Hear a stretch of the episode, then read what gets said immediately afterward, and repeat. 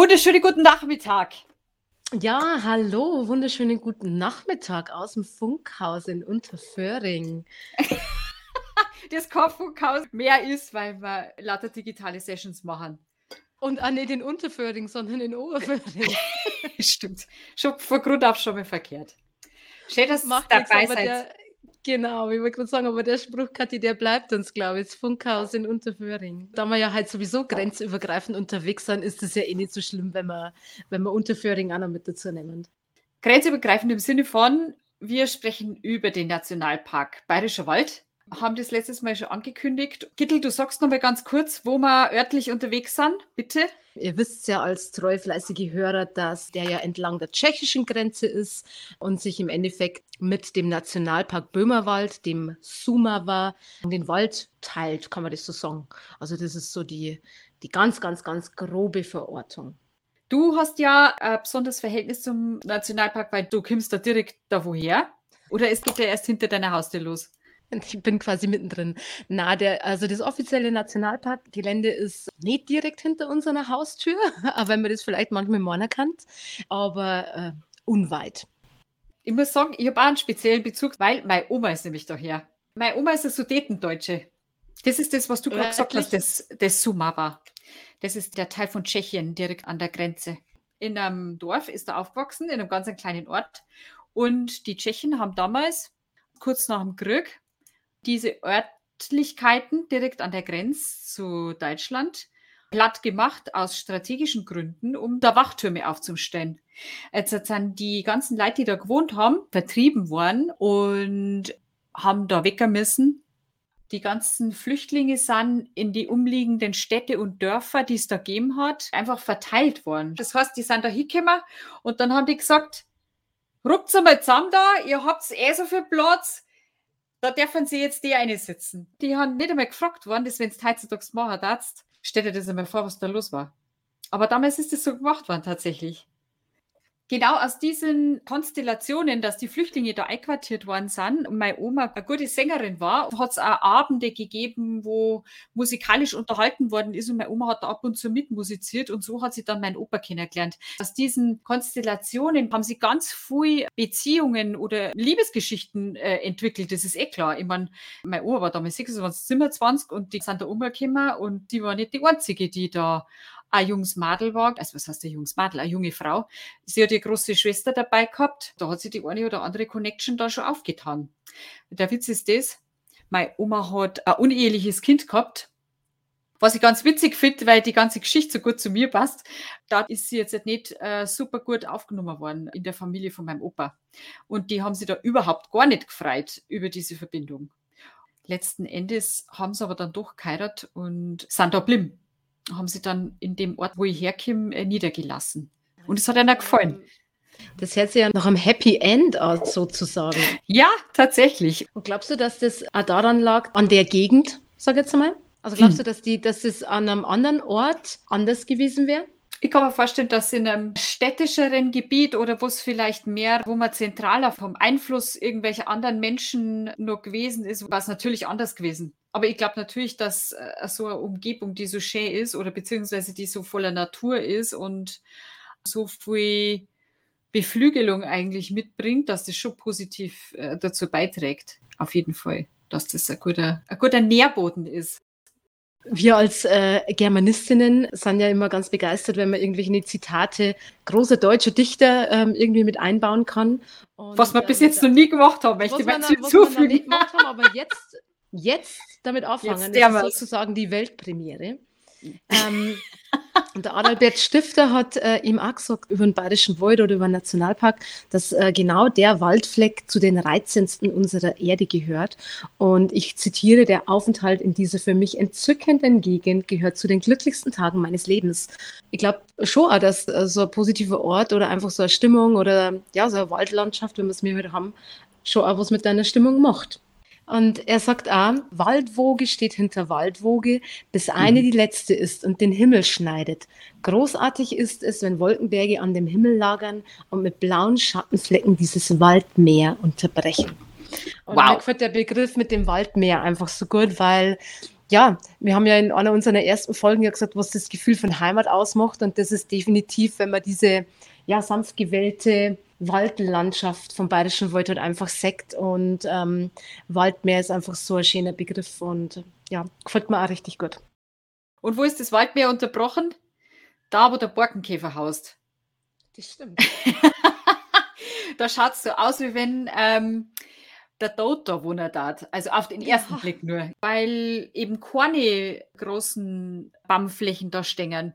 Weil man Abgebrochenes sieht, weil man Stämme sieht, die ganz bizarr aus der Gegend tragen, weil es eben nicht hoch ist und grär, sondern niedrig und im Zweifel vielleicht hellgrün und grau. Und es, es macht einfach auf den ersten Blick den Eindruck, wie wenn da nicht so viel Leben war. Schee, also Schee ist er ja nicht der Borkenkäfer, finde ich. Also der ist ein, eigentlich ein, ein kreisliger, brauner, behaarter, mopsiger Käfer. Schee, also Schee ist er nicht. Mir gefällt er nicht. Aber grundsätzlich ist er auch nur ein Viech und will sie ernähren und ähm, ich meine, Viecher, deren ja nichts außer mit einer negativen Absicht und so, die wissen ja auch nicht, was äh, für in unseren Augen zerstören. Also er ist halt da, weil er dort die, Nahrung findet, die er braucht. So ist es immer, wenn irgendein Schädling da ist. Also ein Schädling vermeintlich. Vermeintliche Schädling, ja, Schädling. Und das ist ja genau dieser, ja, dieser Waldkreislauf. Der Nationalpark, der umfasst ja tatsächlich ja einige Gebiete, die man ja als Urwald bezeichnen kann, wo total unberührte Natur vorherrscht, also wo der Mensch einfach mal, jetzt würde ich schon sagen, seine Griffin herauslassen hat, ähm, der total unberührt ist, der sich ganz unberührt entwickeln hat Kinder und der halt auch nicht bewirtschaftet wird. Das ist auf der anderen Seite aber auch das, was, glaube ich, bei den Menschen nicht unbedingt so super positiv gesehen wird, das, dass die Natur da so unberührt ist, weil da gibt es ja Stellen in dem Wald, wo man sagen darf, ja, schön ist das jetzt nicht. Das, Aber das Schönheit ist ja immer äh, oder liegt ja immer im Auge des Betrachters. Richtig, Und ja. Genau. Wahrscheinlich genau. ähm, sagt jetzt der Nationalpark-Ranger, äh, gerade von den Stellen, wo wir sagen, na, weiß jetzt auch nicht, ähm, dass die wunder wunderschön sind, weil einfach ähm, kleine Bäume nachher kommen und man einfach das Leben sagt, so wie es ist. Ja, apropos Ranger, Gittel, das ist ein super Stichwort. Was gibt es da zu berichten? Wir haben uns mit unserem Podcast an den Nationalpark gewendet und haben tatsächlich eine Nationalpark-Rangerin gefunden, die sie bereit erklärt hat, mit uns ja so ein bisschen über ihren Job, über einen Nationalpark zu sprechen. Und ähm, das ist die Christine.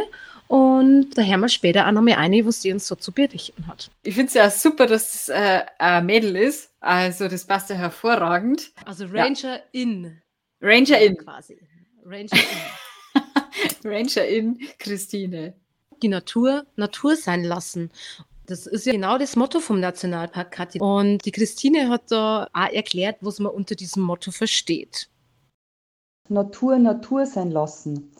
Das heißt, dass wir Menschen nicht wirklich eingreifen. Das heißt, wir ernten nichts, wir pflanzen nichts, mit Ausnahme äh, im Randbereich. Dort wird Käferbekämpfung gemacht und Verkehrssicherung an den markierten Wanderwegen natürlich.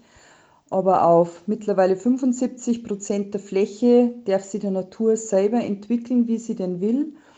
Und das heißt aber, wir werten nicht. Wir werten nicht in Heilkraut und Unkraut oder gutes Insekt und böses Insekt oder schön oder nicht schön, sondern die Natur darf sich einfach so entwickeln, wie es denn von selber passiert, ohne dass der Mensch eingreift und es darf seit Zeit dauern, die es einfach dauert. Echt ja, und das ist halt eben so genau der, der Spagat äh, zwischen Natur Natur sein lassen und dem damit verbundenen Naturschutz, aber halt auch, dass man die Plätze für zum Wandern nutzt, wie wir jetzt, und halt einfach auch touristisch nutzt. Und da ist der Nationalpark Bayerischer Wald, ähm, dadurch, dass er auch der erste Nationalpark Deutschlands ist, ähm, ja, ja, ein Tourismusmagnet. Ist es denn grundsätzlich was Gutes oder was Schlechtes, wenn das ein Tourismusmagnet ist? Ich bin da immer so ein bisschen skeptisch. Wenn man Natur Natur sein lassen will und da kommt der Mensch dann eine, dann weiß ich nicht, ob das dann so gut miteinander matcht. Ja, das ist eben der Spagat, den man versucht, da irgendwie hinzukriegen. Und immer was Corona jetzt damit gemacht hat, das haben wir ja nicht nur im Bayerischen Wald gesehen oder im Nationalparkgebiet, sondern auch überall, überall bei diesen Naherholungszielen, dass die Leute halt eben nimmer wissen, was Naturschutz bedeutet und eben nimmer wissen, wie man Tourismus mit dem Naturschutz in Einklang bringt. Mhm. Und da halt wieder hin zum Kämmer, mittelfristig vor allem, ist, glaube ich, ein sehr, sehr großes Ziel. Und ja, wie man das macht, das ist, glaube ich, auch so ein bisschen die Frage. Die Christine hat uns erzählt, was sie an ihrem Job mag und was sie auch nicht so gern mag. Was ich an meinem Beruf besonders gern mag, ist, dass ich Menschen begegne, ganz viel Kontakt mit Menschen habe.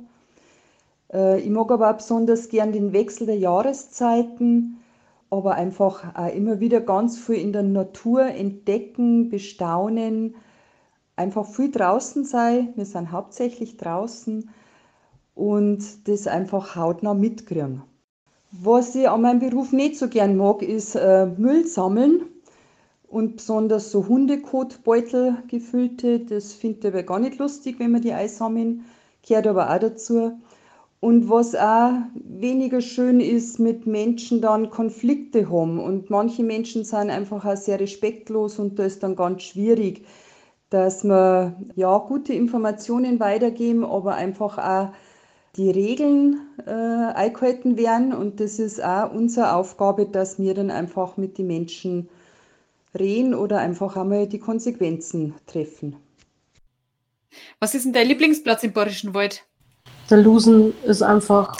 Jetzt wollte ich es gerade sagen, ohne Scheiß. Lieblings, einer meiner Lieblingsplätze, weil da war ich schon als Kind. Es ist einfach immer wieder schön am Lusen zum Sah, das Gipfelkreuz zum Singen. Manchmal hat man einen alten Blick, aber den braucht es gar nicht. Du sagst bis zum Aber, es ist einfach sagen, der Lusen ist ähm, ich würde es gerade sagen. Ich würde es gerade sagen. Sehr, sehr gut. Genau, da. Jetzt haben wir genau den gleichen Gedanken gehabt, wirklich. Ja. ja. Aber See finde ich auch super schön. Also, das ist auch äh, ja, ein sehr, sehr schöner Ort. Die Christine hat uns auch noch was zum Thema Lieblingsort im Bayerischen Wald gesagt, beziehungsweise im Nationalpark. Es gibt so viele besondere Plätze im Nationalpark, wo ich mich so wohlfühle oder die mir auch so gefallen, die ich immer wieder auch neu entdecke. Ähm, dass ich jetzt gar nicht sagen kann, was mein Lieblingsplatz im Nationalpark ist. Natürlich gibt es schon besondere Plätze, bei der Lusen zum Beispiel ist für mich ein ganz besonderer Platz. Aber es gibt, wie gesagt, so viele besondere Plätze, dass ich mich da gar nicht entscheiden kann. Und weil wir letztes Mal so ernst waren zum Thema Rassismus und äh, es gesagt worden ist, hey, muss denn gar so ernst sein. Ich habe einen wunderschönen Tschechenwitz gefunden, ich sag's euch kommt der Tschech zum Augenarzt. Der heute ihm die Buchstaben da hin und auf der Buchstaben da steht C Z W X N Q Y S T A C Z und der Augenarzt sagt zu ihm, können Sie das lesen? sagt der Tschech. Lesen? Ich kenne den.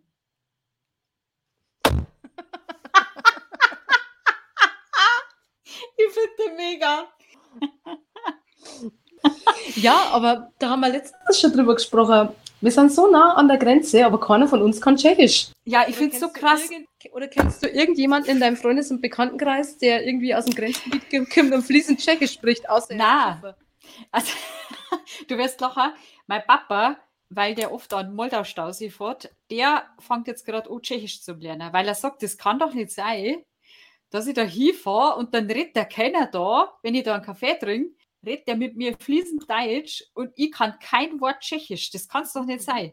Das ist so typisch Deutsch, finde ich. Also so, äh, alle die kommen, alle müssen unsere Sprache kennen, aber wenn wir mir wohin kommen, dann müssen auch alle unsere Sprache kennen. Was ist das für eine Einstellung, bitte? In diesem Sinne, für euch. Schön was, dass dabei wart. Sagt uns, ob es euch gefallen hat. Sagt uns, was wir besprechen sollen. Wir nehmen natürlich neue Themen auf und äh, sind jederzeit zu jedem Schabernack bereit. Immer her damit. Immer her damit mit dem Feedback. Wir haben ja mittlerweile eine Facebook-Seite, da könnt ihr uns erreichen, die heißt Wortwechsel aus dem Void. Und wir freuen uns, wenn wir was hören und wenn es die nächste Folge wieder mit dabei seid. Ein schöner Nachmittag. Servus, für euch. Servus, für euch.